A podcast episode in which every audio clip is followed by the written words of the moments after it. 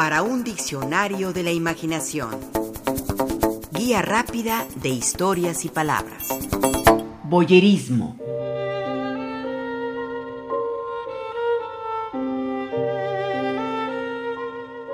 La escritora Anaïs Nin fue una adelantada a su tiempo. Se mostró independiente y liberada en una época donde a la mujer se le imponían roles más tradicionales y conservadores. Escribió además de temas relacionados con lo erótico, lo que sin duda demostraba también su apertura y libertad de acción y pensamiento. Fue amiga y amante de Henry Miller, llevó un diario de su vida amorosa y cotidiana que ahora podemos leer en varios volúmenes. Y escribió muchos textos donde brilló como la muy inteligente y sensible mujer y escritora que llegó a ser. Uno de esos textos es La mujer del velo, un muy ágil cuento no carente del sello característico de Anaïs Nin, el erotismo.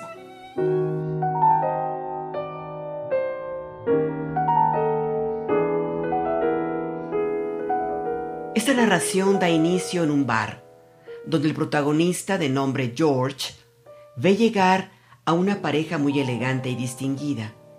El hombre vestido con exquisita corrección y la mujer toda de negro, con un velo que cubría su espléndido rostro y sus alhajas de colores brillantes.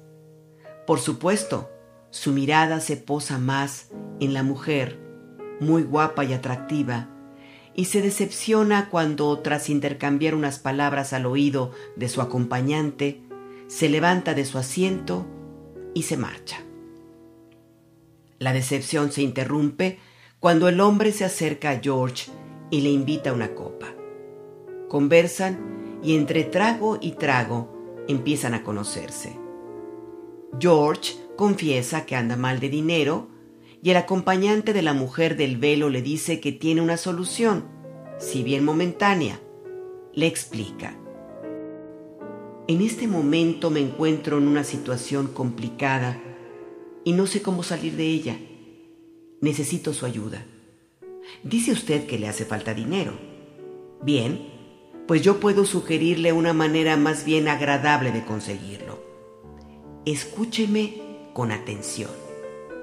Hay una mujer rica y bellísima, en realidad perfecta. Podría ser amada con devoción por quien ella quisiera y podría casarse con quien se le antojara. Pero por cierto perverso accidente de su naturaleza, solo gusta de lo desconocido.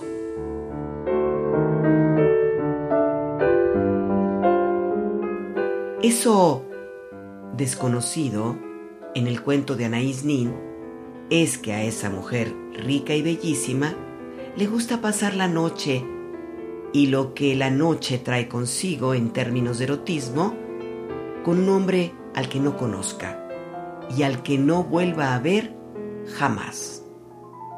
George, por supuesto, se ve tentado por esa curiosa oferta.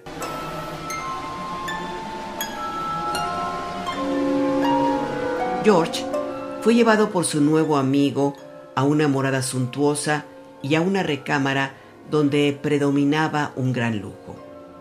Se quedó ahí a solas hasta que vio entrar a la guapa y elegante mujer del bar. Así la describe Anaïs Nin. Era extraordinariamente hermosa, con algo de raso y terciopelo en su persona. Sus ojos eran oscuros y húmedos, su boca refulgía, su piel reflejaba la luz. Su cuerpo, perfectamente proporcionado, combinaba las líneas incisivas de una mujer delgada y una provocativa madurez. Tenía cintura estrecha, lo que realzaba la prominencia de sus senos. Su espalda era la de una bailarina y cada ondulación ponía de manifiesto la opulencia de sus caderas. Sonreía. Su boca entreabierta era delicada y plena. George se le acercó y apoyó sus labios en aquellos hombros desnudos. Nada podía ser más suave que su piel. Qué tentación de tirar del frágil vestido desde esos hombros y dejar al descubierto los pechos tensos bajo el raso. Qué tentación de desnudarla inmediatamente.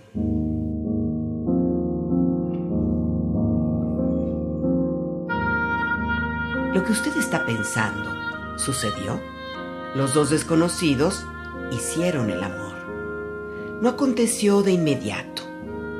George, experto en lides amorosas, actuó con lentitud, ofreciéndole caricias que fueron encendiendo de poco a poco la pasión.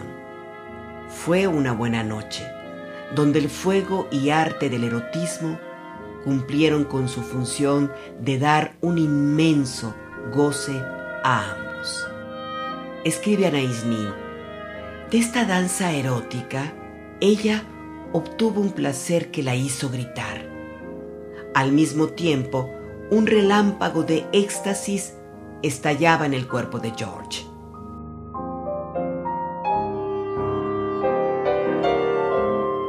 Ah, pero el cuento no termina ahí.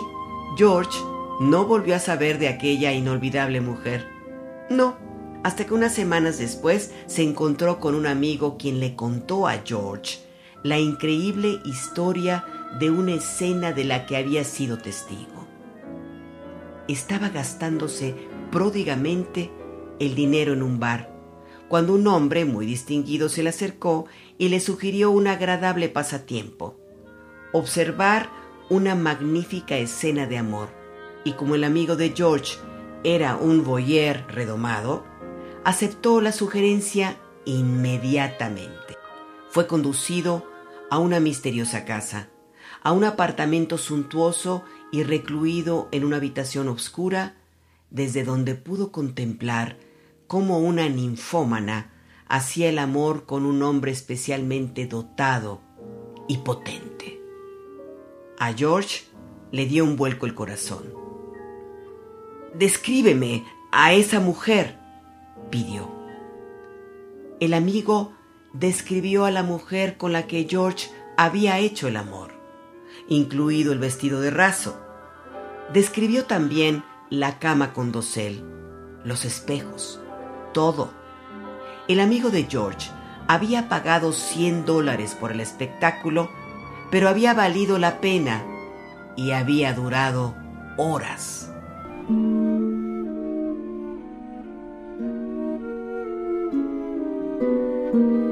George, en efecto, había participado en un acto de boyerismo, donde había sido observado por un número desconocido de personas mientras le hacía el amor a la mujer del velo.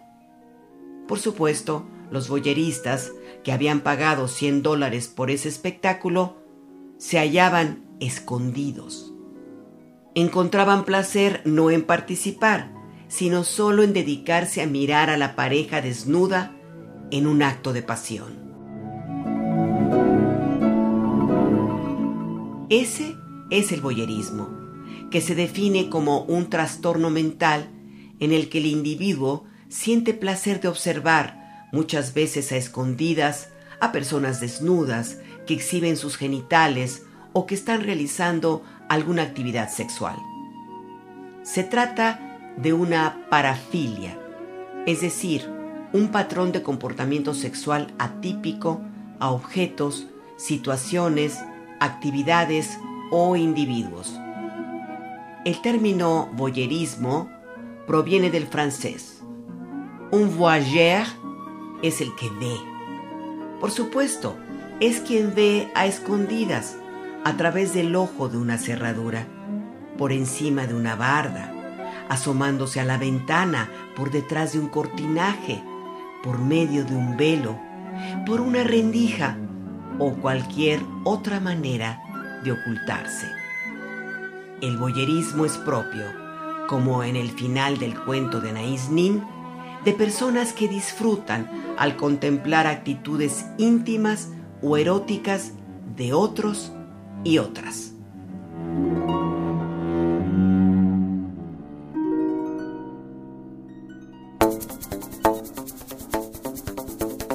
Participamos en este programa Juan Ramírez, Rafael Méndez, María Eugenia Pulido, Mauricio Carrera y Pilar Muñoz.